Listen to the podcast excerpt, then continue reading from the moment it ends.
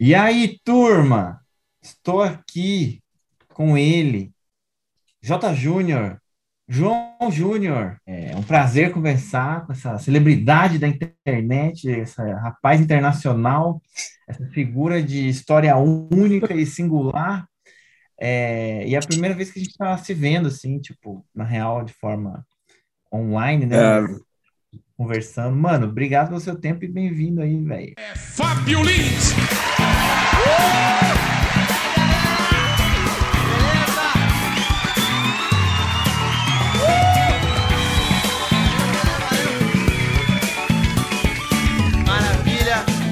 podcast do Fábio Lins. Nada, mano. Eu que agradeço aí pelo convite aí, ter me chamado. Para mim é um prazerzão tá trocando essa ideia. Já era para ter rolado antes essa ideia, né? Independente do, da participação aí, mas tudo é um pontapé inicial, né, mano?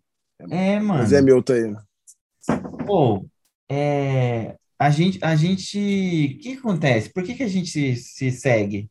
Porque eu acho que já faz tanto tempo que a gente se segue e tal, que eu, eu, eu não Então, para mim, o que, que acontece? Eu, a minha rede social usava mais, até devido ao trabalho, como eu comecei, era o Facebook. Eu usava uhum. muito Facebook, então no Facebook que eu mantinha alguns contatos. É, como o Facebook foi flopando, eu vou contar por que daqui a pouco para tu, eu fui migrando para o Instagram, fui migrando para o Instagram aos poucos, e nesse meio tempo já tinha uma galera ou outra que eu já acompanhava via YouTube, que eu fui descobrindo que já me seguia. Tu era um desses caras, mano. Quando eu vi, eu falei, pô, mano, o Fábio me segue aqui. Fui eu te seguir também ali. Porque eu não usava o Insta. Eu acho que quando estourou meus vídeos, muita gente já seguiu meu Instagram, mas eu não sabia que tinha seguido meu Instagram, porque eu usava menos o Instagram, entendeu? Então acabou que depois eu fui migrando para lá e fui dando mais atenção. Aí fui achando a galera que eu já seguia uma página no, no Facebook, que eu já era inscrito no YouTube, entendeu? E a gente foi meio que isso. Aí foi, eu achei um dia, você, acho que você curtiu algum post meu, eu vi que tava lá e eu já segui, que é a forma que eu uso para poder descobrir quem é que tá me seguindo, entendeu? Uhum.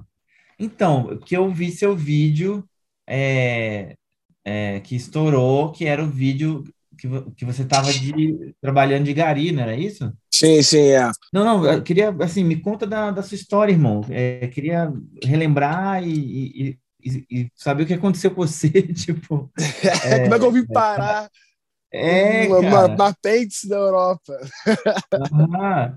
é, eu faço rap desde os meus 19 anos de idade, tá ligado? Eu sou um artista independente. É, como a maior parte da, do, do, das pessoas que fazem parte do rap no Brasil, né? Você coloca aí que mais de 95% da cena do rap no Brasil são artistas independentes, são pessoas que estão fora do mainstream, que não tá com vídeo estourado. Então tem muito artista, e tem artista assim ótimo que tem gente que não tem ideia de que existe, entendeu? E é mais uma coisa underground que a gente chama, né? Então, desde meus 19 anos de idade, eu venho fazendo rap, eu venho, eu sou do hip hop desde, meu, desde os meus 14 anos de idade eu dançava street dance, participei de projeto social na favela, dei aula e acabei parando no rap ali, né? Comecei tentando fazer funk lá no início, mas acho que não teve muito a ver comigo e fui parar no rap e sempre foi essa, essa trajetória nossa, né? De estar tá fazendo rap, investindo. Primeiro porque o rap faz parte de um movimento de, de ativismo, né, mano? Antes da, da, da, música em si, vem muito essa, essa ideia da voz da periferia, de ser uma voz da galera que tá ali lutando, sabe? Então a gente acaba tendo isso aí como um, um, estilo de vida. O hip hop é uma cultura realmente que abrange um estilo de vida no geral. Então acaba que a gente vai fazendo dessa forma. E eu trilhei aí desde os 19 anos de idade, junto com meu produtor aí, o Bruno, que é um cara que sempre esteve do meu lado aí no criativo, no executivo comigo, e viemos fazendo tudo isso. Quando foi em 2014, em plena época da Copa do Mundo, eu entrei no concurso da Conlurb, no Rio de Janeiro, né, para ser Gari. Que no Gari, no Rio de Janeiro, é um concurso público, eu fiz um concurso e entrei, e já com a ideia de fazer algo, entendeu? Sendo um funcionário da prefeitura, eu pensei, mano, dá pra gente fazer alguma coisa mais para frente, algum projeto, e começamos a pensar isso futuramente. É... O período que eu fiquei na Conlurb, mano, eu trabalhei em diversas áreas, até que um ano antes de começar meus vídeos a estourarem aí na internet, eu fui parar no setor da escola. Que, para mim, por conta desse meu trabalho independente com rap, era muito melhor eu trabalhava de segunda a sexta-feira, eu saía do trabalho seis horas da noite, então tinha toda a noite livre para mim, o sábado e domingo, eu podia virar noite em estúdio, sabe? Eu, eu podia gravar videoclipe, então tinha um, um tempo flexível com o trabalho para mim.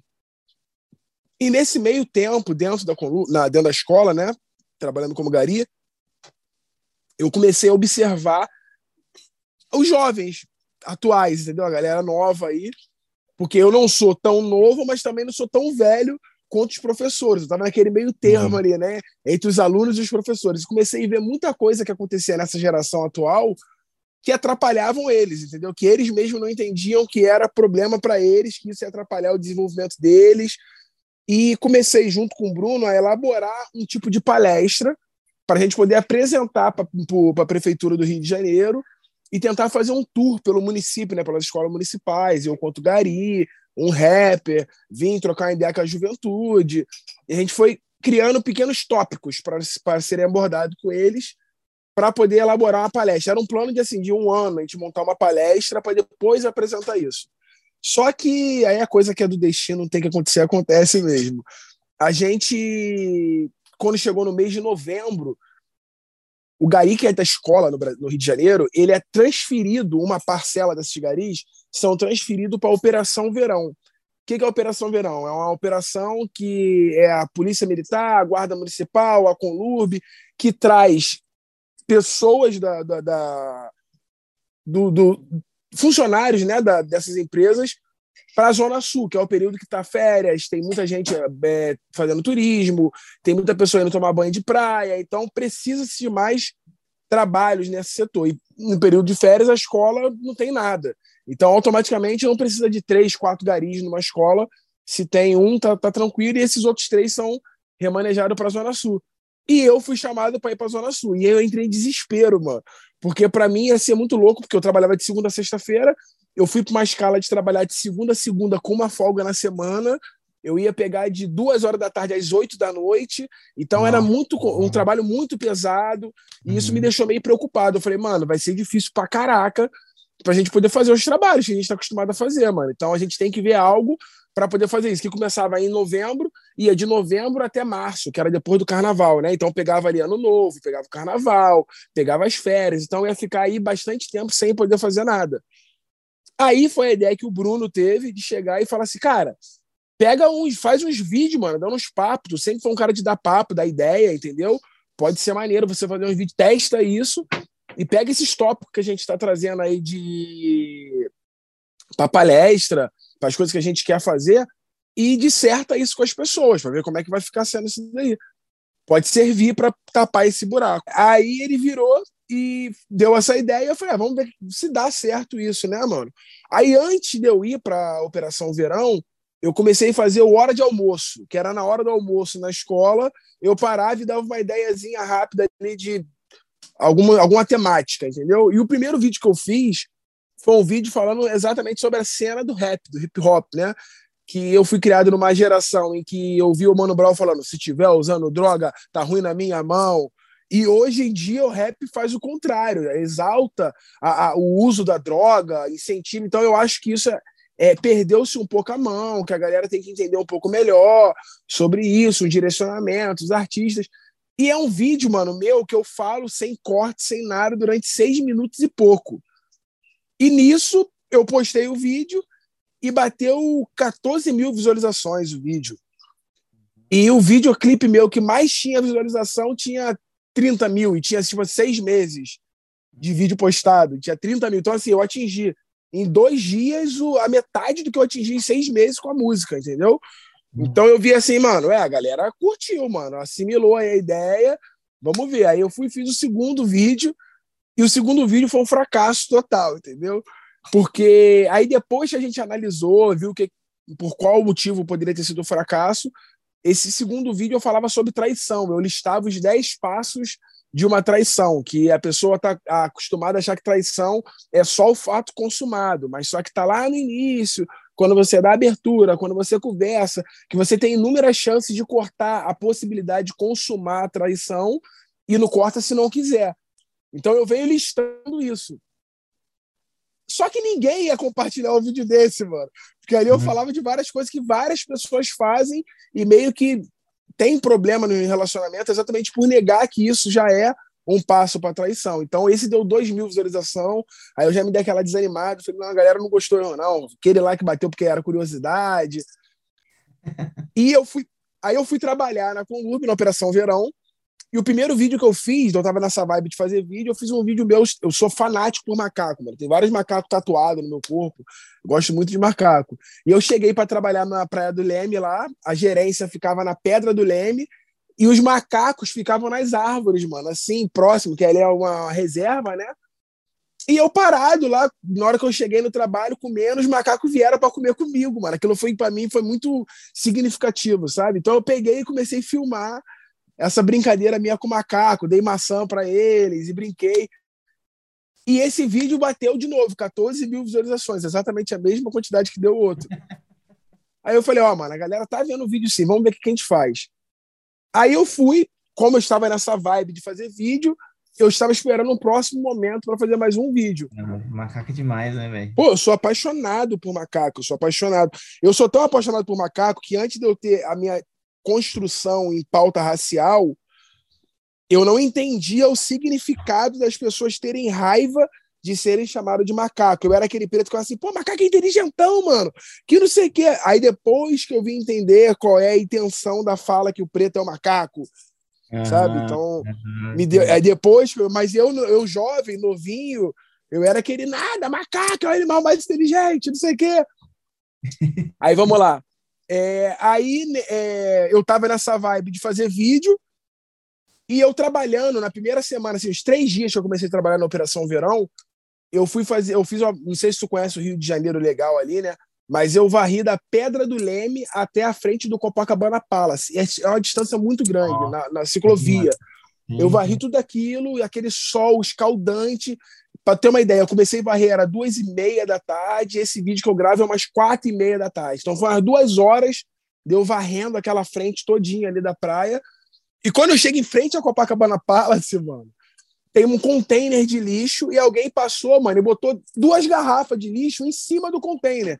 Ao invés de abrir e jogar o lixo dentro, a pessoa largou ali e foi embora. Então eu fiquei muito oh, puto, foi muito genuíno a, a, o vídeo que eu fiz, porque eu realmente estava com muita raiva de ver que alguém fez aquilo dali. Então eu começo a dar uma uhum. chamada na galera, sabe? Pô, como é que vocês fazem isso, irmão? Vocês são loucos. Pô, o nosso trabalho e coisa e tal. Aí eu vou fazendo toda essa crítica e gravei isso e postei. Quando eu postei esse vídeo, quando deu aí por, por volta de umas 6 horas da, da noite, o vídeo já estava com uns 25 mil, 30 mil visualizações, assim. Uhum, uhum. É, em questão de duas horas que eu postei o vídeo. Eu chamei o Bruno, mano, viu o vídeo, mano? A galera tudo vendo, não sei o que, não sei o que lá. Aí passou. Quando foi 8 horas da noite que eu saí do trabalho, já estava alcançando uma, uma, quantidade muito maior.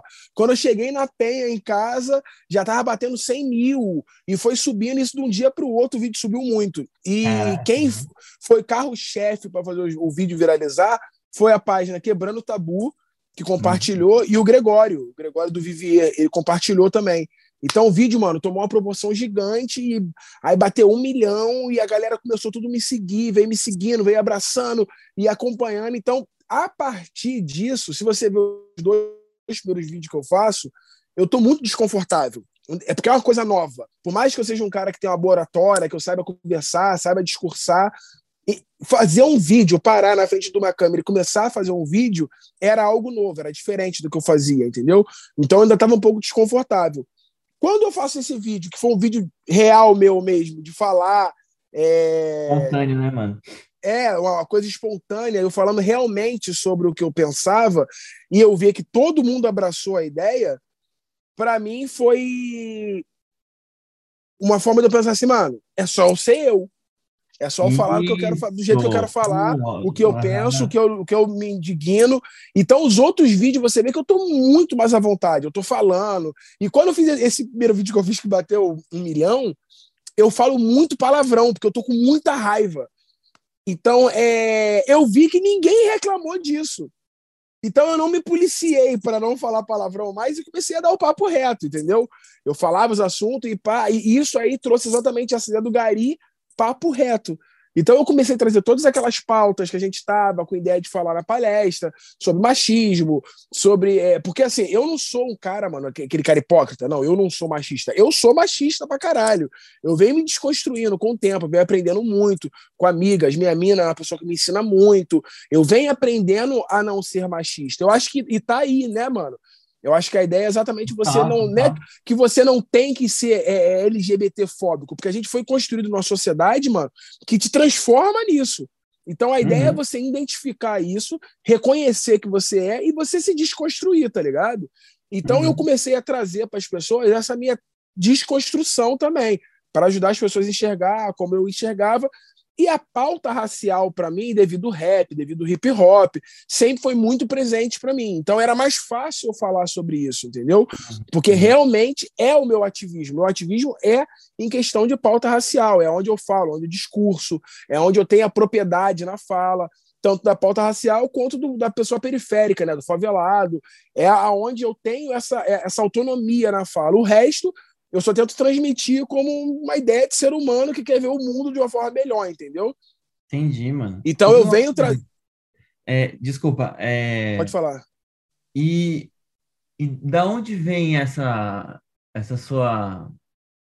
Esse seu jeito, cara? Porque você já, já de novo já tinha essa vontade de ajudar, de comentar. Você é um observador, né? Pelo que eu, pelo oh. que eu observei. Você é um cara que tá de olho, né? Tem um pensamento um tanto filosófico, assim, né? De analisar as coisas, de pensar sobre as coisas e aí comunicar o que você pensa. E isso tem alguma influência da sua mãe, do seu pai, sei lá, da sua família? Então, mano, é... o que me influenciou a ser assim foi a criação que minha mãe me deu. Porque minha mãe me criou como testemunha de Jeová, mano. Então eu fui ah, testemunha de Jeová desde criança, sabe? É, eu, com nove aninhos de idade, eu estava na porta dos outros falando da Bíblia e conversando. Então, essa facilidade de falar, de oratória, de conversar, veio das testemunhas de Jeová, entendeu? E essa Foi questão de. Eu até costumo falar, eu até costumo brincar assim. Ser testemunha de Jeová, para mim, mano, me valeu 70% na minha criação, na minha índole como pessoa, o meu respeito pelo próximo, me valeu muito. Só que os 30% que não me valeu era muito pesado, entendeu? O fato de ser testemunha de Jeová tem o lado bom, mas o lado ruim, por mais que seja pouco, é muito pesado. Entendi. Então acaba que é, é, é, é, há um desequilíbrio nisso, entendeu? Foi benéfico por um lado, mas em outro criou traumas em mim, que me, me, me proporcionou certos tipos de comportamento e terapias que eu gasto até hoje para poder resolver. Mas é só mesmo, que nessa, é, nessa parte de eu falar, observar o mundo, ver o mundo de uma forma diferente, tem muita influência de eu ter sido criado como uma testemunha de Jeová, entendeu, mano? Porque a testemunha de Jeová é, é, é muito. É, é, qualquer pessoa que conhece uma testemunha de Jeová, que tem um amigo testemunha de Jeová, ele sabe o quanto o testemunho de Jeová zela por ser correto, sabe, mano? É, é, tu não vai ver um testemunho de Jeová, um real testemunho de Jeová, né? Não um cara que vai. Um testemunho de Jeová mesmo é passando atestado de doença falso. Ah, é, vou meter aqui um atestado para ir trabalhar hoje. Eu não uhum. colava na escola, só para ter ideia, mano. Eu nunca colei na escola, entendeu? Eu sempre uhum. estudei para poder fazer minha prova mesmo. Eu não, não dava cola. Então, é, é porque a gente é criado para poder ser uma pessoa correta, entendeu? Então, isso me ajudou muito, eu, como testemunho de Jeová, ter essa visão de mundo, entendeu? Aí a parte artística já veio a influência do meu pai, que meu pai ele era dono de equipe de soul, tá ligado? Ele fazia ah, baile de funk, baile de soul. Então legal, ele veio com essa veia artística nele, de trazer a música. Eu conheci pô, Tim Maia, eu ouvi James Brown, Jackson 5, tudo isso a partir do meu pai, entendeu? Então foi uma influência que ele me trouxe. E eu misturei as duas, entendeu? Quando eu cheguei ali nos meus 14 anos de idade, foi o divisor de água pra mim. Que foi quando eu fui criado no Michael Jackson pra caramba, tá ligado? Meu pai era fanático no Michael Jackson, eu ouvia muito Michael Jackson, me influenciou a dançar, me influenciou, imitava muito ele. Então, eu, quando tinha 14 anos de idade, um grupo de dança foi na minha escola, eu vi eles dançando, achei legal, perguntei se podia ir num dia no, no ensaio deles, e quando eu cheguei, os caras, mano, você nasceu para dançar, porque eu já tinha todo aquele aquela tranquilidade de dançar, né? Por conta de imitar Michael Jackson. Então, é. eu comecei a dançar já tendo muita habilidade para dança. e foi o que me aproximou do hip hop. Então, foi meio que essas escadinhas aí. Nossa, mano, é muito interessante isso, né? Essa mistura aí desse casal é, religião e cultura, assim, né? É. é. E aí, é, aí, aí faz todo sentido, né? Você fala, ah, mano, claro, então esse maluco, ele só poderia ser assim mesmo, né? Tipo assim, tipo assim, pra mim, mano, quando eu cheguei nessa idade, que eu comecei a ter... Antes eu ia com a minha mãe, né, mano? Eu vivia com a minha mãe, era minha mãe que me levava. Quando eu cheguei nos 14 anos de idade, que eu comecei a ter interesse por menina, interesse pela dança, interesse em sair, eu, eu comecei a ter alguns problemas com o, os dogmas da religião Testemunha de Jeová, uhum. entendeu, mano? Porque uhum. tem muita questão nas Testemunhas de Jeová que ingessa quem é Testemunha de Jeová a viver uma vida normal, entendeu? É, é, é os 30% que eu tô falando. É, pô, uhum. você não pode comemorar aniversário, irmão. Ah, você é? pode comemorar Natal, você não pode. Aniversário é, por exemplo, não pode? É, não pode, mano. É, é uma festa pagã. É uma festa pagã. Tem sentido, tem fundamento quando você pega na base, mas o bagulho já foi desconstruído por uma outra coisa e até hoje eles batem essa mesma tecla. Porque a, o aniversário foi criado como uma festa pagã, né, dos babilônicos que era uma hum. festa para poder adorar aquela pessoa por um dia, um dia de Deus daquela pessoa. Então ela ganhava hum. oferenda, ela ganhava cantigas, ela ganhava. E nessa época as oferendas era tipo assim: ah, mano, me dá a cabeça de fulano de tal. A pessoa lá e cortava ah. a cabeça do cara e levava. Então era um bagulho bem não pagão. Pode, né, mesmo. né, cara? Não é, pode ninguém, ninguém, acima de Deus, porque é Deus acima de tudo. É, exatamente. E o Brasil se fudendo, né? Não pode, é Deus acima de todos. Então, isso daí tem um fundamento. Mas, mano, hoje já não é mais isso. Hoje o bagulho é, sabe, é você se divertir com seus amigos, comemorar um dia a mais, um ano a mais que você tá vivendo. E isso começou a me dar alguns, algumas paradas. Eu, mano, sou completamente apaixonado desde criança por enfeite de Natal, a, a, festa de Natal, entendeu, mano? Uhum. É, eu sempre achei incrível. Eu nunca pude ter na minha casa uma árvore de Natal, comemorar, ceiar sabe? Tem um lance do Michael Jackson, se tu botar na internet, tu vê, que o Michael também era uma testemunha de Jeová e se afastou devido à vida artística dele. E é, uma amiga dele é, descobre que ele nunca teve uma festa de Natal e ele sempre foi muito apaixonado pelo Natal e ela enfeita a casa dele inteira, escondido, para uma festa de Natal para ele. Quando ele chega, você vê nitidamente ele muito feliz, mas ao mesmo tempo ele triste porque tá achando que tá fazendo algo que é errado.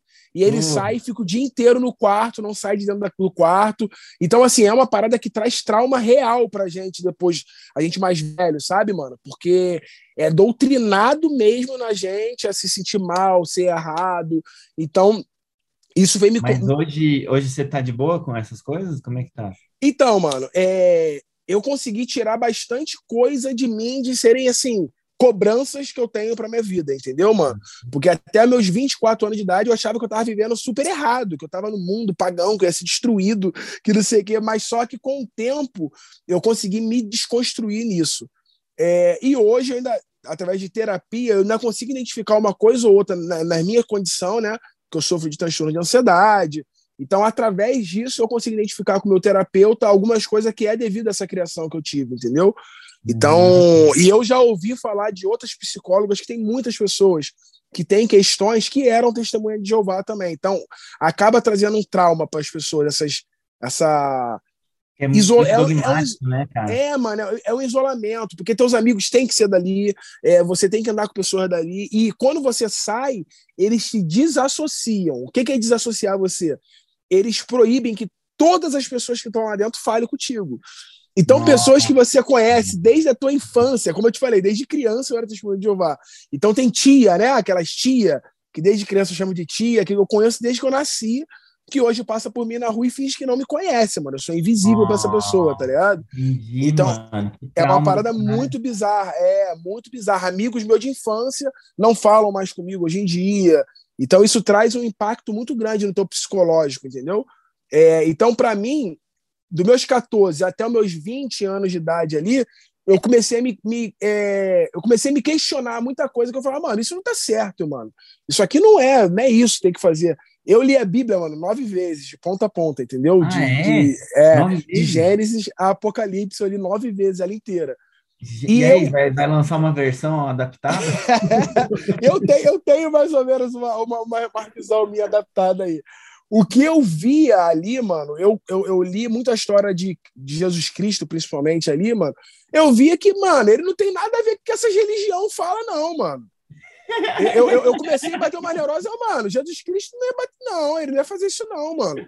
Eu comecei a trazer para os dias atuais, tentando ver como é que seria esse cara que é falado ali, e eu não imagino esse cara sendo da igreja, igual vocês falam que ele deveria ser, como é que a gente tem que ser, entendeu? Uhum. Então eu comecei a não querer estar ali, por mais que eu ainda me sentia sendo um cara errado, mano. Não, eu tinha que estar ali, eu tinha que estar ali. Até os meus 24 anos de idade, que, mano, caiu a ficha de que não, mano, não é isso que eu quero. Eu, ao contrário, eu construí para mim uma repulsa à religião. Eu respeito quem tem religião, entendeu, mano? Quem tem sua tua crença. Mas para mim, religião é mais um grupo que te incentiva psicologicamente, que pode ser um Alcoólicos Anônimos para você, tá ligado? Que pode ser um grupo do futebol, que pode ser uma rapaziada que fala de videogame, mas é um grupo em comum que tem um pensamento em comum que se incentiva ali, se estimula de alguma forma, entendeu? Então eu acho que a uhum. pessoa tá na religião dessa forma, mano, ah, mano, eu vou porque eu me sinto bem, são pessoas que têm o mesmo ideal do que eu. É um grupo de ativismo, é o que eu sinto quando eu tô com a galera que fala de questão racial, é o que eu sinto quando eu converso uhum. com um mano que é nerd igual eu, tá ligado? Que a gente conversa da mesma coisa, então eu não vejo essa necessidade. Tem uma cultura e você se sente incluído, né, cara? Você é isso, família, mano. Né? É, é, então eu não vejo isso como sendo essa obrigação de você estar ali para se conectar com Deus. Tem nada a ver com isso, entendeu, mano? Eu acho que eu acredito muito em Deus. Eu sou um cara que eu deixei de ser religioso, mas eu não perco a minha, minha, minha crença num Deus, num ser que existe e criou tudo. Então eu acredito que o cara que criou tudo isso é, não tem necessidade de estar num prédiozinho para você poder falar com ele, tá ligado, irmão? Então uhum. eu consigo, eu me, ao contrário, eu me sinto muito mais ligado a Deus quando eu deixei de ser religioso do que quando eu era religioso. Que religioso era meio que uma obrigação, né? Eu tinha que estar fazendo aquilo. Depois que eu me resolvi comigo mesmo, melhorou para mim. É... Essa, essa me lembra um, um, um, aluno, mano, que eu tive, o, o Will, que uma história assim parecida, cara. Eu não lembro a, a, a, igreja dele qual que era, mas ele era muito conectado assim com a igreja desde moleque, fazia todos os rolês lá do grupo de jovens, do não sei o quê, papapá, papapá, papapá.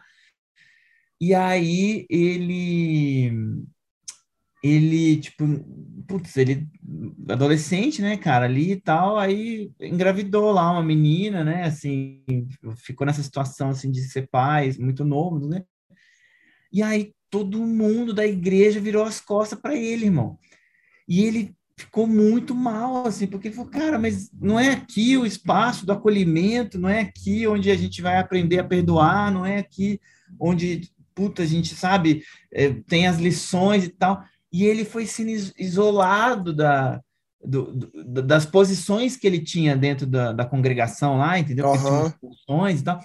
E ele foi ficando muito puto, né, cara? Porque, assim, tipo, agora vocês me abandonam. Eu erro uma vez. É, mano. Entendeu? Tipo, é uma das coisas que eu comecei. É uma das coisas que eu comecei a ver como errado, irmão. Pô, você, você vai na porta dos outros. Mano, tem testemunha de Jeová, a galera gosta de zoar. Que tem testemunha de Jeová vai na porta dos outros de manhã. Testemunha de Jeová, mano, para estar tá na porta da pessoa de manhã, na noite anterior, ele leu, ele preparou, ele estudou para poder chegar ali, mano, e te falar aquilo que ele realmente. Porque ele acredita que aquilo que ele tá levando para tu vai salvar a tua vida, irmão, tá ligado? Então, o que motiva a testemunha de Jeová aí na tua porta não é dinheiro, porque não ganha nada, tá ligado? É só acreditar que vai salvar a tua vida. Então, você prepara. E isso, pra mim, é uma demonstração muito grande de amor, tá ligado, mano? Você, porra, mano, você tá se preocupando na casa de alguém que tu não sabe nem quem é, porque você vai a salvar a vida dessa pessoa. Só que, mano, você faz isso com uma pessoa que tu não sabe nem quem é, e o teu irmão, quando dá uma transadinha, você para de falar com ele. Então, pra mim, pra mim, caralho, onde é que tá? Como é que é esse equilíbrio de amor aí? É um amor condicional, mano? Então eu comecei é, a me incomodar muito, entendeu? É, mano, muito louco, é uma hipocrisia enorme, né, cara? É, mano, é outra coisa, amizade. Eu sempre fui um cara de ser amigo de todo mundo, irmão, de me dar bem com geral. Pá. Eu era visto como um cara que, pô, não, o João, o João é muito amigo de mundano. Eu falava, mano, como assim? Jesus Cristo andou com prostituta, irmão. Vocês estão entendendo que eu falo com um cara que não é da igreja? Mano, tá eu vou usar, eu vou usar essa expressão agora. Eu vou usar essa expressão demais. Não, irmão, amigo de mundano, isso aí é verdade. É, é mundano, é mundano. Então, assim, é para mim, mano. Cara, amigo de Pra mim foi, foi me cansando. Aí eu fui, fui me afastando, fui me afastando e acabei indo para um caminho que eu sou muito feliz, mano, de ter conseguido chegar no que eu cheguei hoje em dia, entendeu, mano? Eu estar da forma que eu tô hoje em dia. Uhum. De ter essa. É, é, me valeu muito, entendeu? Eu sempre falo, mano, eu não sou hipócrita em dizer que não, não me valeu. Valeu muito, mano. Eu, eu sei que eu ter sido criado dessa forma me ajudou muito como ser humano, entendeu? Mas é, é eu, como um cara da periferia, nunca me envolvi com coisa errada, tá ligado, mano? Foi, é, é foi muito não, forte cara, pra mim. Você isso. acabou de falar que estava na testemunha de Jeová e vem dizer que, ai, nunca fiz coisa errada. Caraca. Entendi, Mas coisa mano. errada, coisa errada na favela, tá ligado? tá ligado, tá ligado. Muito louco, mano. E, e você não foi pro Testemunhas de Já? Então, mano, eu, eu com o tempo, eu cheguei a estudar umas paradas do rastafarianismo, tá ligado, mano? Porque eu achei interessante a vibe, porque é bem essa vibe minha mesmo de, pô, mano, o amor ao próximo, você eh, somos todos uma unidade, o que tu faz com o próximo você está fazendo consigo mesmo. Só que, mano, não é, não é piada, é real. Quando eu descobri que o Rastafari não pode praticar sexo oral, eu não me vi sendo Rastafari. Ah, tem isso? É? Não sabia, cara. Tem, mano, que você não pode profanar a boca que você louva já. Mas é profanar isso? Isso não é profanar. É, você tá colocando a boca num local íntimo, é puro, sei é lá. É um local sagrado, é, irmão. Ali que a vida é, vem. Ó, é, ali pra, aí me bugou. Sempre os tiros no pé, né, irmão? Não tem uma religião que os bagulho acerta tudo, assim, não, não tem como, irmão. Não, nenhuma. É isso que eu falo. Eu não consigo, mano. Tem interesse em ser de religião por isso. Que sempre tem um bagulho que vai me irritar, mano. E eu não vou poder contestar, porque já tá existindo há muito tempo. O cara fala, cara, chegou agora, irmão. Tu vai querer o mudar chega lá e fala, não, peraí, o meu maior talento eu não posso botar em prática, é isso? Porque eu vou profanar a parada. É, meu, é minha carta, é minha, meu coringa, mano. Então, eu deixei pra lá, mano. É onde eu me seguro, irmão, onde eu me salvo. A língua fica com cãibra, irmão. E aí, os malucos não vai me deixar, vai me deixar sem arma, mano. Aí, isso aí, o budismo também tem mais uns devaneios muito louco. Eu acho muito maneiro a base do budismo também, mas eu não me vejo hoje sendo uma pessoa de religião, entendeu, mano? Eu tenho um respeito. Hoje, a minha aproximação, o que eu tenho mais próximo de uma religião hoje é uma, uma simpatia com o candomblé, tá ligado, mano? Exatamente também por essa questão minha, da questão do, do meu entendimento com pautas raciais, eu vim entendendo mais a religião, busquei minha ancestralidade, a minha mina é do candomblé, então eu comecei a entender e ver que, mano, tem umas paradas maneiras, entendeu? Mas também não me vejo sendo do candomblé, entendeu? Mas tem uma simpatia, principalmente por ser uma religião que é da minha ancestralidade, né, mano? Então eu me sinto confortável em estar tá flertando com ela ali, né? Então, mas o, não me vejo sendo religioso. O candomblé, cara, é, é, eu, eu, eu, conheço muito pouco, né? Mas.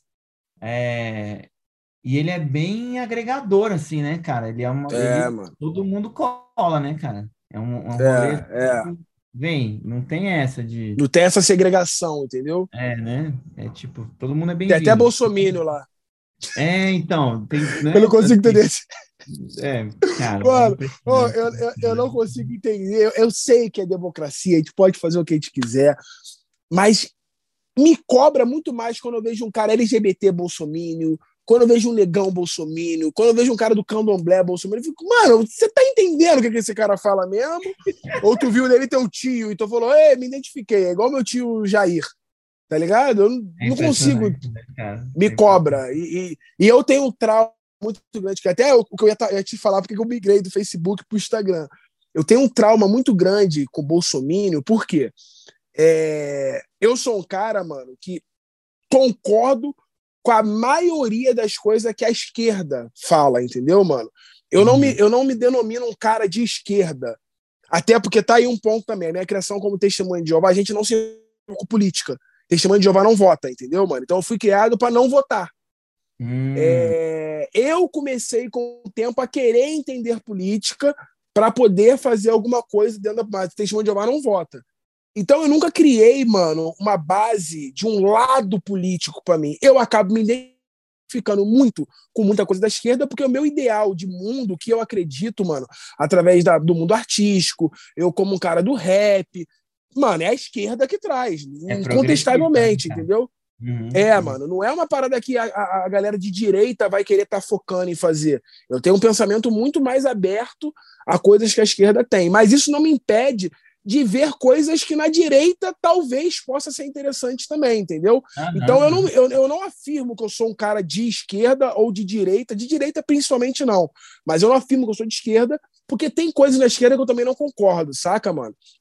É, porém, eu sempre fui anti-Bolsonaro. Eu sempre fui um cara é, que, que não concorda com o pensamento. O que o Bolsonaro prega vai completamente de encontro com o que eu acredito, entendeu, mano? como sociedade, como membro de uma sociedade.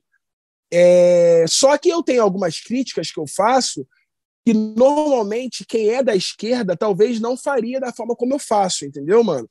Uhum. E um dos vídeos que eu fiz, que foi o que mais viralizou, que chegou a 30 e poucos milhões de views, é o vídeo que eu tô na praia e tentaram me roubar, mano. Os moleques tentam furtar uma bolsa minha, tá ligado? Tá num carrinho meu trabalhando na praia e eu mostro um vendedor de água que tem paralisia cerebral.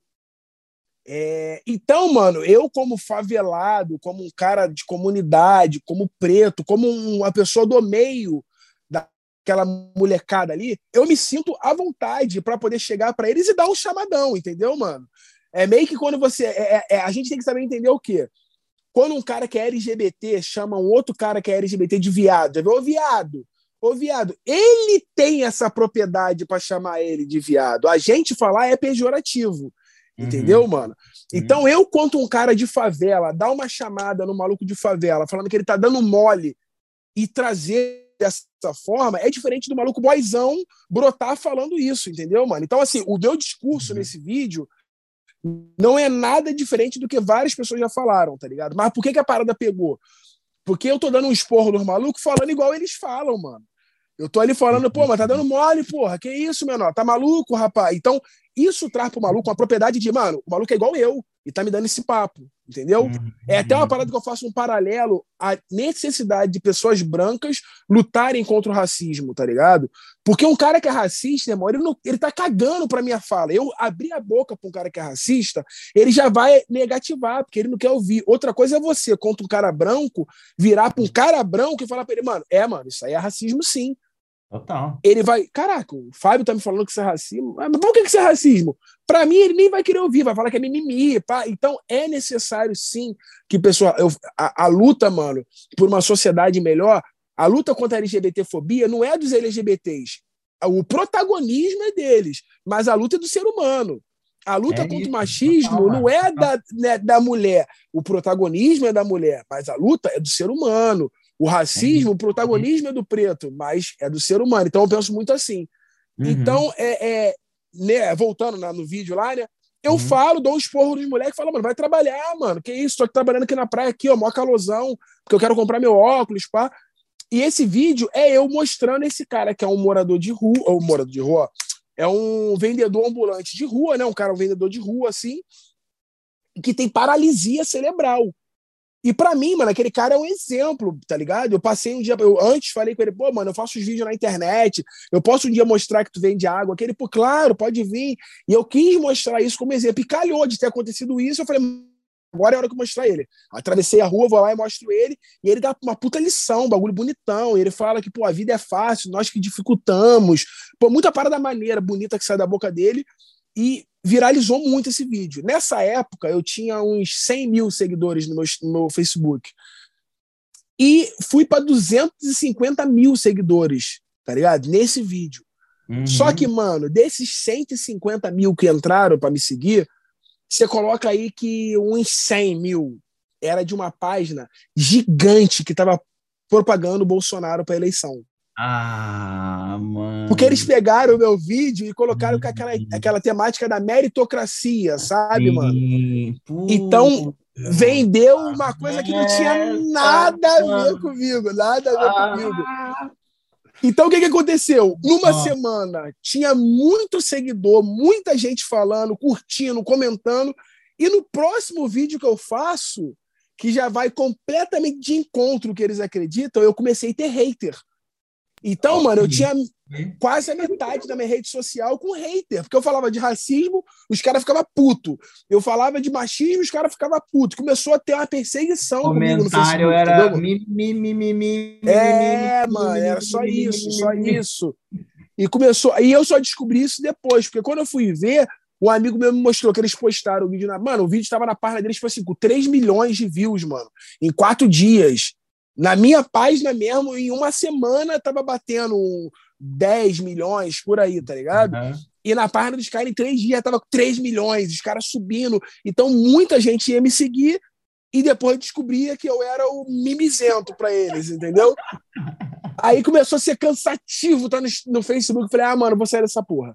Aí comecei a migrar aos poucos pro, pro Instagram, porque no Instagram só me seguia quem realmente queria, entendeu, mano? Uhum. Ainda tem um Bolsonaro, outro perdido lá na minha rede lá, mas aí a gente vai dando uma, umas cloroquina pra eles, eles vão ficando tranquilos. Foi tenso, Muito mano. bom, Muito bom. Cara, que curioso, né, velho? Muito curioso. É, eu fiz um videozinho esses tempos aí do, do Mamãe Falei, e aí eu vi que tinha uns bolsominion é, também usando e compartilhando, porque eles odeiam o Moro agora também, né? Porque o Moro é, É, traíra, não sei o quê. é Então traidor. aí eu falei, porra, os bolsominion estão me usando, cara, que raiva. Ó, nossa, que ódio. É, mas, ô, velho, eu, um- dos livros, cara, que, que mais marcaram minha vida, velho, assim, que foi assim um tipo, uou, o que que tá acontecendo? É aquele livro que chama Homens Invisíveis. É, e eu não sei se você conhece esse, esse livro ou não. Não, não conheço, não conheço. Não, cara, então vou te contar resumidamente. é, Ai, caramba, eu esqueci o, o nome do autor, é Eduardo. Ah, Mas, enfim, o Homens Invisíveis.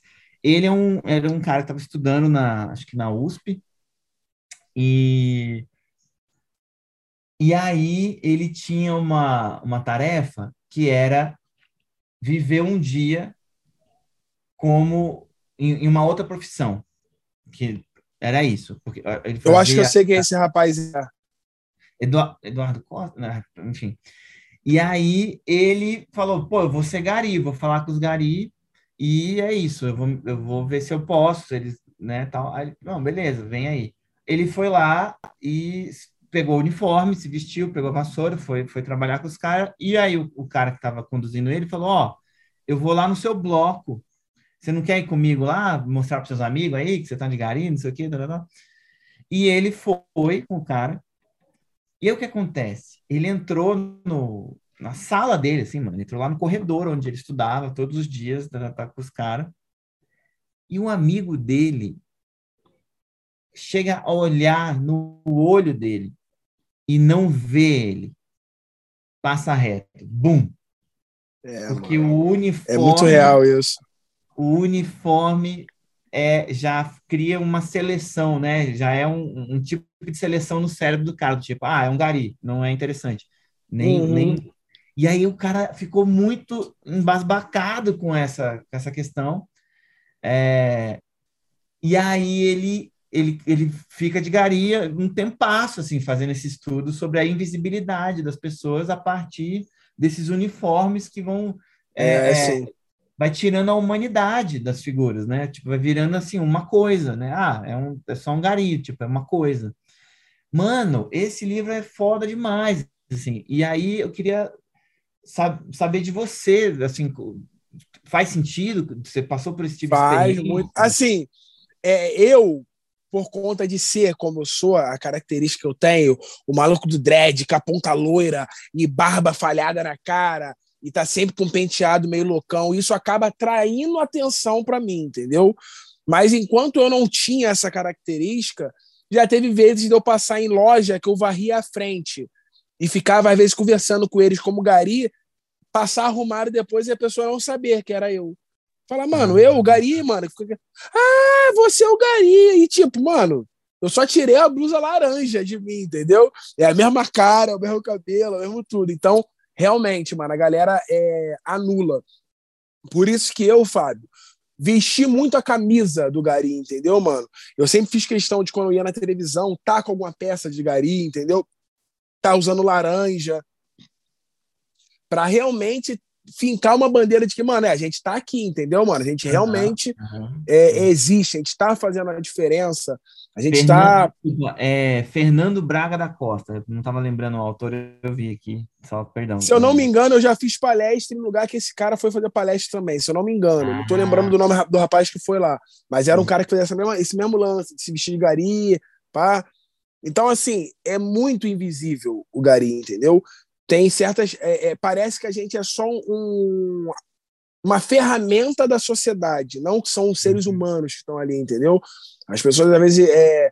Mano, tem casos de você estar tá trabalhando, exemplo, simples. Tu tá trabalhando aqui, varrendo, o cara passa do teu lado e taca um lixo no chão. Tu tá varrendo, vou tacar o lixo aqui no chão, irmão. Sendo que, mano, isso não tem nem sentido. Você pode jogar no carrinho do cara que tá do lado ali, entendeu? Tem, tu tá na coleta do lixo na rua, tu para, já teve caso de eu parar, tá catando aquele bolo de lixo ali na porta da pessoa, a pessoa aparecer da parte de cima assim da casa e tacar um lixo assim em cima de mim para poder aí, toma, joga fora pra gente. Caralho. Então assim, tem um, tem uns lances assim que é, que mostra isso pra gente. Em contrapartida, mano, a gente também tem que reconhecer que a parcela da sociedade que gosta da gente, gosta, irmão. Tem a galera uhum. que realmente abraça, ajuda. Tem, tem uhum. vizinho que tu tá passando, te para pra te dar café da manhã, entendeu, mano? Dá um refrigerante. Tem comércio que vai lá dar lanche pra gente. Então, tem essa parte também, entendeu? Porém, tem essa outra parte da invisibilidade, sim. É muito real isso, mano. É a parada bem, bem realista. Muito, muito doido, cara. E, e aí é o encanto que eu tenho, assim, né, com com esses estudos, assim, com livros, né, cara? Porque você vê, um, uma, uma leitura dessa já fez com que eu mudasse meu olhar, entendeu? Assim, uhum. tipo, que eu, que eu agora, cara, eu faço questão de é, é, cumprimentar os garis, tá ligado? Assim, eu uhum. faço, assim, não, irmão, você, e, e, porque eu acho que eu fui esse cara também que passou a vida inteira não é, vendo. É, mano, é assim, é assim. Pum, pum. Então, é, é, é, muito louco, né, velho? Porque a gente vive num, num período agora que, que a cultura é perseguida, né, maluco? Então, assim, é, é, é como é que pode, cara, as pessoas estarem combatendo livros, né? Combatendo música, combatendo arte, combatendo, tipo assim. É muito louco, né, mano? É muito louco, velho. Mas, Isso é assim, é assustador para mim.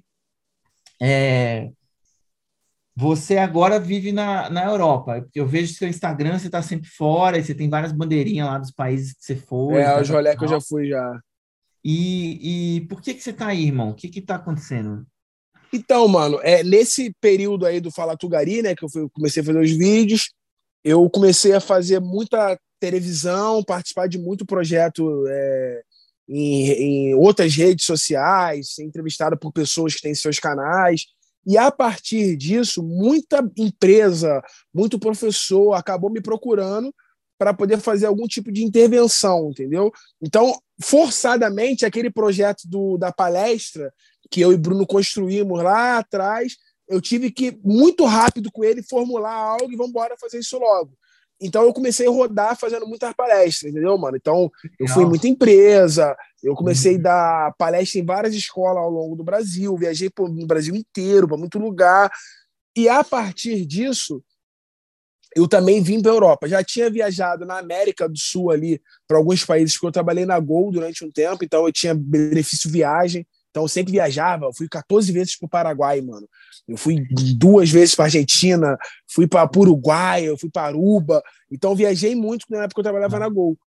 Já era parte mim essa vontade de viajar. Porém, eu não tinha condição de viajar porque no Brasil viaja quem tem dinheiro ou quem está trabalhando, entendeu, mano? Então, quando eu voltei a viajar, foi através do trabalho, das palestras, que eu comecei a viajar e a gente veio para a Europa. Quando eu vim para a Europa, eu fiquei aqui na casa. Minha irmã mora aqui há muito tempo já. Eu fiquei na casa dela durante uns meses e vi, mano, que era um lugar que não é bom pra caralho, mas melhor que o Brasil tá. Entendeu, mano? Eu vi assim, mano, é, aqui as coisas funcionam. Aqui um trabalhador comum consegue viver, mano. Um trabalhador comum aqui consegue ir num restaurante comer. Um trabalhador comum consegue comprar um telefone maneiro, sabe, mano? Você uhum. consegue ter uma vida no minimamente digna para você, coisa que no Brasil a gente não consegue ter. Uhum. E eu vim para cá exatamente no ano da eleição do Bolsonaro, uhum. é, é, que foi 2018. Sabedoria é tudo, né, irmão? Cara... Eu, eu, eu, eu vim e tava aquele, aquele pai, o país inflamado com o Bolsonaro, o Bolsonaro, que 2018 virou o codinome do Bolsonaro, né? Era 2018 o Bolsonaro. Aí eu, mano, vou lá. Aí vim para cá, fiquei aqui de dezembro, novembro, dezembro, janeiro. Quando foi janeiro, eu voltei para o Brasil e era um novo Brasil, irmão. 2019, o Brasil era um outro Brasil. Cara. Quando eu cheguei, eu falei, mano, isso aqui tá muito louco. Você, é, é, você via nitidamente como é que certos tipos de pessoas, certos perfis de pessoas, começaram a se sentir à vontade em ser quem eles são. É, é Pessoas essas que estavam se reprimindo devido à nossa pressão, devido à nossa cobrança, sabe, mano? Nos últimos anos, no ano que eu. Na, na década que eu cresci, né, mano? A, a década que eu fui adulto, para mim foi uma década muito importante, mano. Que dos meus 18 aos meus 28 anos de idade foi a época que a gente batalhou, começou a ter a nossa liberdade de co cobrança, tudo isso. E quando eu volto no Brasil, eu vejo um Brasil muito diferente. Aquilo me agoniou de um certo ponto que eu preferi, mano, deixar o Brasil e vir trabalhar normal aqui em Portugal do que aproveitar essa faminha que eu tive, né, mano? Porque realmente eu tive uma oportunidade boa no Brasil, fui chamado para participar de Big Brother, tá ligado? Várias paradas foram acontecendo para mim. Eu tava com quadros sendo gravado pelo Fantástico, um piloto no Fantástico, sabe? Então eu sei que se eu ficasse no Brasil em 2019 e trabalhasse mais, a minha parte artística, a minha parte é, cultural ia poder ser explorada e eu ia acabar vivendo dessa parada. Mas, ao mesmo tempo, me deu esse medo, mano, de eu ver a cultura sendo atacada, de eu ver as pessoas é, diminuindo os artistas. Eu falei, mano, eu vou ficar aqui para poder ter estresse e mesmo que eu vire e consiga emplacar meus trabalhos, eu vou estar sendo dinamitado constantemente por essas pessoas e vai eu sofro de transtorno de ansiedade eu estava num período uhum. muito pesado de ansiedade falei não vale a pena isso irmão uhum. eu vou para Portugal e vou trabalhar mano vou ver minha vida normal lá é que se foda então eu me organizei os poucos trabalhos que eu fiz em 2019 foi para poder fazer um dinheiro para poder voltar para cá e eu voltei para cá entendeu aí nesse meio tempo é meu pai faleceu no Brasil depois da Covid, né, mano? Meu pai foi um dos primeiros pessoas que, assim, aquele grupo inicial de pessoas que morreram no Brasil por conta da Covid. É, isso foi em maio. Meu pai morreu em maio. Ele fez aniversário em abril, maio ele faleceu. Então eu fiquei de maio até setembro pirando aqui em Portugal, irmão. Pandemia, e aqui teve pandemia, aqui teve realmente é, é, fechar comércio, não poder sair, número limitado de pessoas em transporte público. Uhum. Então eu fiquei, tipo, num outro país, é, no, nos primeiros meses que eu vim emigrar, numa pandemia. Meu pai faleceu no Brasil, entendeu? Então, aí, mano, eu, eu comecei a ficar completamente transtornado. Minha cabeça foi pirando e pirando e pirando e pirando. Eu falei, mano, preciso voltar pro Brasil, para dar uma respirada, tipo você sair da água e respirar para voltar a mergulhar. Eu voltei para o Brasil, dei uma segurada, tive com a minha mãe, tive com a minha filha, vi tudo que tinha que fazer, me organizei e retornei para cá de novo. Porque eu, sinceramente falando, mano, eu não me vejo mais conseguindo morar no Brasil como o Brasil está hoje, entendeu? Eu não sei amanhã depois o Brasil se transformando em algo que é nossa visão de, de país, né, mano? É, uhum. eu consiga. Mas no momento, eu acho que eu estar tá no Brasil vai fazer mal para minha sanidade mental, entendeu, mano? Para eu estar tá bem psicologicamente falando. Eu aqui acabo me atingindo, mano, entendeu, mano? Eu aqui Sim. me desligo, mano, de certos assuntos. Tanto é que eu tava falando contigo lá no Instagram lá sobre esse caso da mulher lá com o morador de rua. Eu soube porque me trouxeram.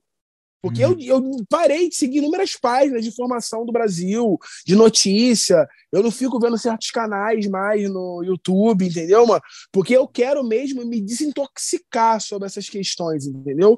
Porque tava me fazendo mal mesmo. Que minha vida no Brasil era discutir com pessoa o óbvio. E discutir o óbvio é muito complexo. Você discutir o óbvio com as pessoas, entendeu, mano?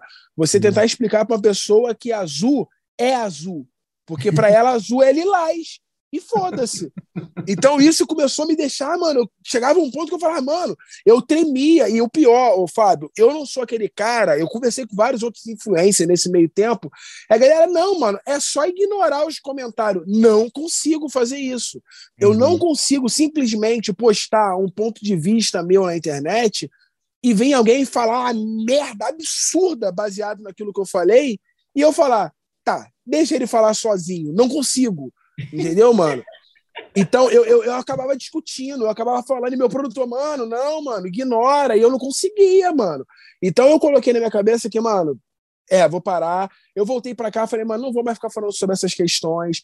Quando eu me senti à vontade para colocar um posicionamento meu mais sério, mais pá, eu faço. Agora, ter essa obrigatoriedade de estar tá fazendo esse conteúdo, eu não quero estar tá fazendo isso, entendeu, mano? Até por isso que muitas pessoas me cobrando, mano, faz o vídeo disso, faz o vídeo daquilo. E eu, mano, não quero estar tá fazendo esse vídeo nesse momento. Até por conta disso que eu tirei uma piada em cima dessa situação que passou, tá ligado? Eu quero mais. É, é, é... Tem outras pessoas que estão falando, mano, as questões que precisam ser faladas. E eu sei que tem pessoa que está falando isso. Uma coisa, se eu soubesse que eu parei de fazer, não tem ninguém representando esse ponto, entendeu? Então eu quero também poder falar, mano, sobre comida. Eu quero falar sobre um filme que eu gosto de ver. Eu quero falar sobre. Eu não quero ficar só. E o pior é que a rede social te empurra a fazer isso, mano. Eu posto um conteúdo meu reclamando, falando de algo que tá errado, principalmente sobre racismo, mano. O alcance é 100 mil contas. Eu posto um conteúdo meu de uma música que eu fiz minha, o alcance é 10 mil contas, irmão.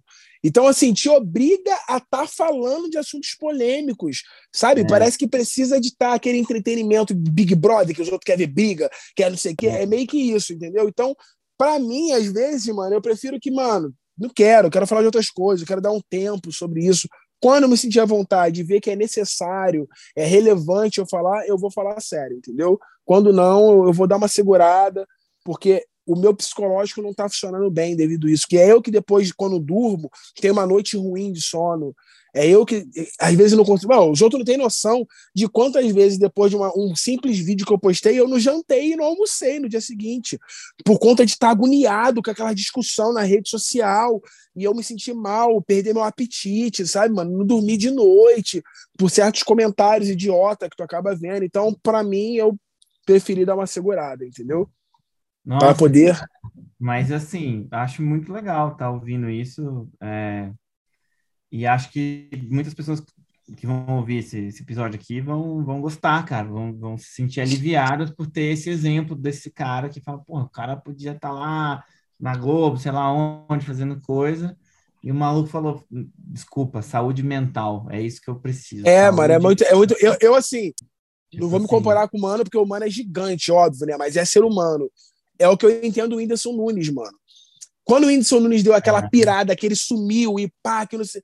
Mano, se eu, com uma, uma escala microscópica comparada ao cara, foi pesado para mim, eu imagino o quanto é pesado pra um cara igual ele também, entendeu, mano? Que tem um alcance gigantesco e você lidar com a tua sanidade mental é muito mais importante do que você tá, mano. Porque o que é ser feliz? O que é ser completo? É ter dinheiro? É ser famoso? Para mim não é, mano. Para mim não é. Uhum. É, nunca foi, nunca foi meu ideal de vida. Eu quero ser famoso e quero ser rico. Nunca tive isso na minha cabeça como objetivo, entendeu, mano?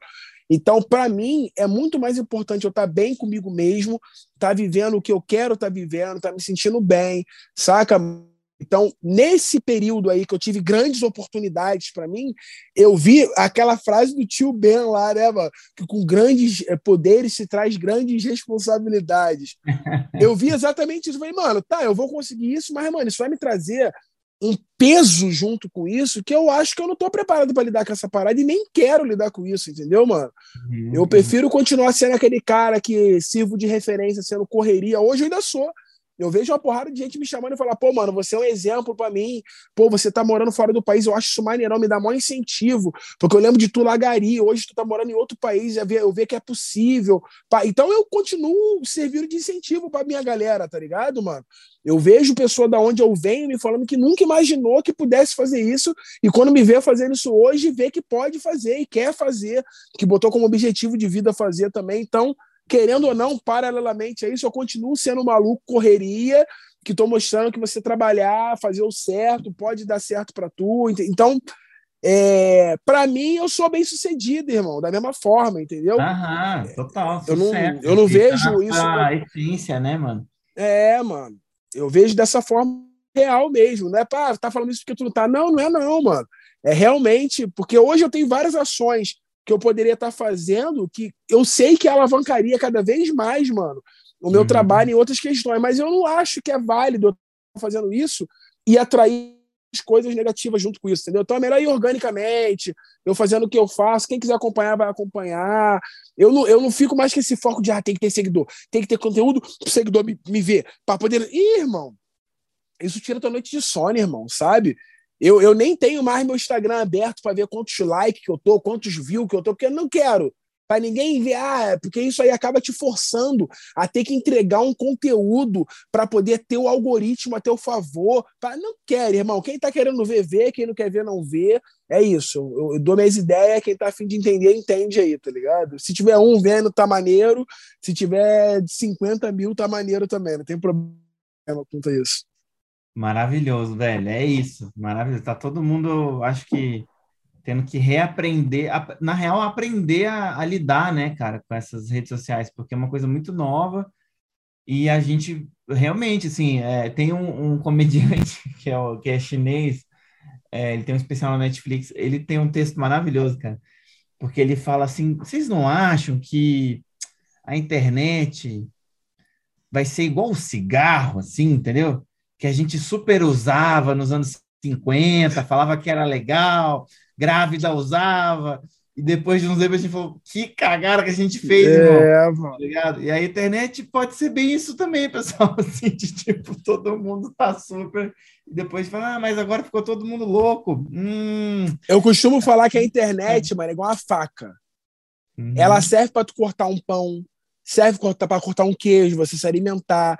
Ela serve para isso mas ela pode cortar tua mão, ela pode matar os outros, ela pode. Se você não souber usar, ela elege o Bolsonaro.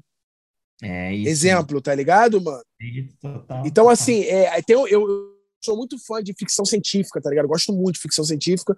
E uhum. tem uma uhum. série que é muito boa, porque ela é repleta de crítica, que é Black Mirror. Não sei se você já assistiu Black Mirror. Demais, é demais. Tem um episódio do Black Mirror que trata exatamente sobre a questão da dependência da rede social, entendeu, mano? E eu, por um momento, eu pirei nessa parada, irmão. E eu, não, mano, não, segura. Você não vai ficar deixando de viver por conta de rede social, mano, tá ligado? É, hoje eu uso rede social, mano, assim, 90% menos do que eu usava quando eu comecei a fazer os trampos, tá ligado? Eu diminuí drasticamente. Hoje tem dia que eu passo e não posto no story no meu Instagram. Antigamente não, mano. Era story, tem que mostrar conteúdo, só tem que ver. E vídeo, qual vai ser o vídeo dessa? Eu tinha qual era o vídeo dessa semana. Sim. Tá ligado? Uhum. E não, não é sobre isso, irmão. Não é sobre isso. É quando eu quiser fazer um vídeo, eu faço um vídeo, mano. Entendeu? Não tem que ter o vídeo dessa semana. Eu tava aparecendo no Jornal Nacional, que o pessoal me cobrava porque eu não falei sobre o assunto. Ué, Jota, você não vai falar sobre o caso da fulana de tal? é, eu não falei do caso da fulana de tal. Então eu comecei a ver que isso estava se perdendo o controle. Eu falei, não, mano, não é isso que eu quero. Não quero fazer isso. Hoje estou feliz fazendo o que eu faço, vivendo como eu vivo, tá ligado? Tenho, tenho o meu relacionamento, eu vivo o meu relacionamento. Entendeu, mano? Eu vivo a, a, minha pessoa, a minha essência, eu curto minhas músicas, eu não conseguia, mano. Eu não conseguia parar no YouTube pra ver merda. Saca? Eu tinha que estar tá vendo todos os vídeos do que estava acontecendo para eu poder dar meu posicionamento sobre. Não, isso para mim já deu. E, e, tratar desses assuntos, é, essas questões problemáticas da sociedade, traz para você uma aflição, irmão, porque você está ouvindo o problema o tempo inteiro. Você está ouvindo as merdas que estão tá acontecendo, está ouvindo a escória da sociedade. E com isso, eu fazendo esse tipo de conte conteúdo, o que tem de direct, de seguidor meu, me mostrando merdas que acontecem no Brasil para eu poder falar, que, mano, é um bagulho bizarro, que eu fico, caralho, mano, que isso, como é que esse país tá, mano, pai. Eu falei, não, chega, segura. Entendeu? Sim, é isso, mano, não, total, total. A gente não, a gente não foi programado para tanta coisa, né, cara? A gente é uma pessoa. É, é. É muita coisa, realmente, e temos que administrar. É... Ô, velho, foi muito legal te ouvir, irmão. Queria te agradecer, Maneiro, assim, maneiro. Foi do caralho, foi... gostei muito de você, velho. Tamo junto, pô. E Das histórias, assim, é... do caralho, maravilhoso, mano. E quero é, é, um dia tá aí seu vizinho aí, aí a gente troca uma ideia real. É, mano, é. A galera tá estamos tomando de volta, né, mano? Eu costumo falar que é, é, é a reparação histórica que nós está fazendo aqui. Que tem de brasileiro nesse lugar, já não estão aguentando mais com a gente. Não estão aguentando mais com a gente. É isso, é isso. Inclusive, eu pensei numa piada esses dias que eu preciso trabalhar ela, né? Que era uma coisa assim do, que eu acho que postei o, o boné do MST, né? E tal. E aí o, alguém veio, pô, mas esses caras aí são esses caras que são invasor de terra, né? Não sei o quê. blá. Aí eu falei, pois é, né? Será que quem fundou a MST foi o Pedro Álvares Cabral, irmão? É isso que você tá me falando? Pô, aqui a gente tem uma discussão com eles direto, eles ficam putos comigo, né? Porque, tipo assim, agora em Portugal, quem tá vindo pra cá é a galera correria pobre brasileira, entendeu, mano? Então eles estão começando a conviver com o favelado ou outro, com a galera que é mais voltada pra questão política, de esquerda, pá, porque antigamente era a elite brasileira que vinha morar aqui, tá ligado? Ah, sim. Então a elite brasileira é muito parecida com o pensamento do português. Assim, vou te dar um exemplo. No Brasil, a gente fica espantado porque tem muita merda acontecendo. Mas na real, a gente tem menos pessoa filha da puta no Brasil, entendeu, mano? Tu Ah. mora numa rua, você conhece o vizinho vacilão. sim. Você conhece aquele vizinho que é um babaca, tá ligado? Ah, aquele vizinho que é bolsomínio. Aqui- Aqui você conhece o vizinho que é legal. Porque a maioria é o babaca, tá ligado? Então, assim, tem uma, uma grande parcela da sociedade aqui que é muito babaca mesmo, entendeu? Então, essa galera vive em impasse com a gente. Toda hora tem alguma, alguma, alguma- algumas treta. Aí, outro dia, o cara tava me falando assim: não, porque os brasileiros agora estão a imigrar para Portugal para poder viver aqui em Portugal, porque o Brasil tá ruim. Eu falei, é mais ou menos o que vocês fizeram. Né? Porque tava uma merda aqui em Portugal, vocês foram imigrar para o Brasil para poder viver lá, porque aqui era horrível.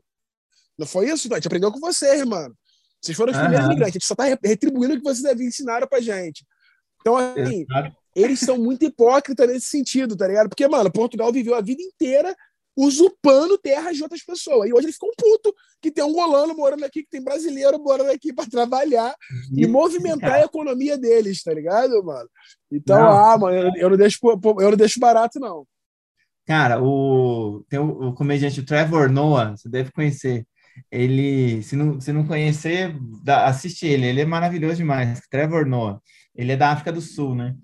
E, e, e ele tem um texto que é bem nesse lugar, assim, que é tipo, pô, os ingleses estão reclamando aí que, que tá todo mundo querendo ir para Inglaterra. Meu irmão, eles que saíram espalhando pelo mundo inteiro que a Inglaterra é incrível, que a Inglaterra é o melhor lugar do mundo, que lá tem a rainha, que lá Deus fala com eles, que eles são evoluídos, que eles são do caralho.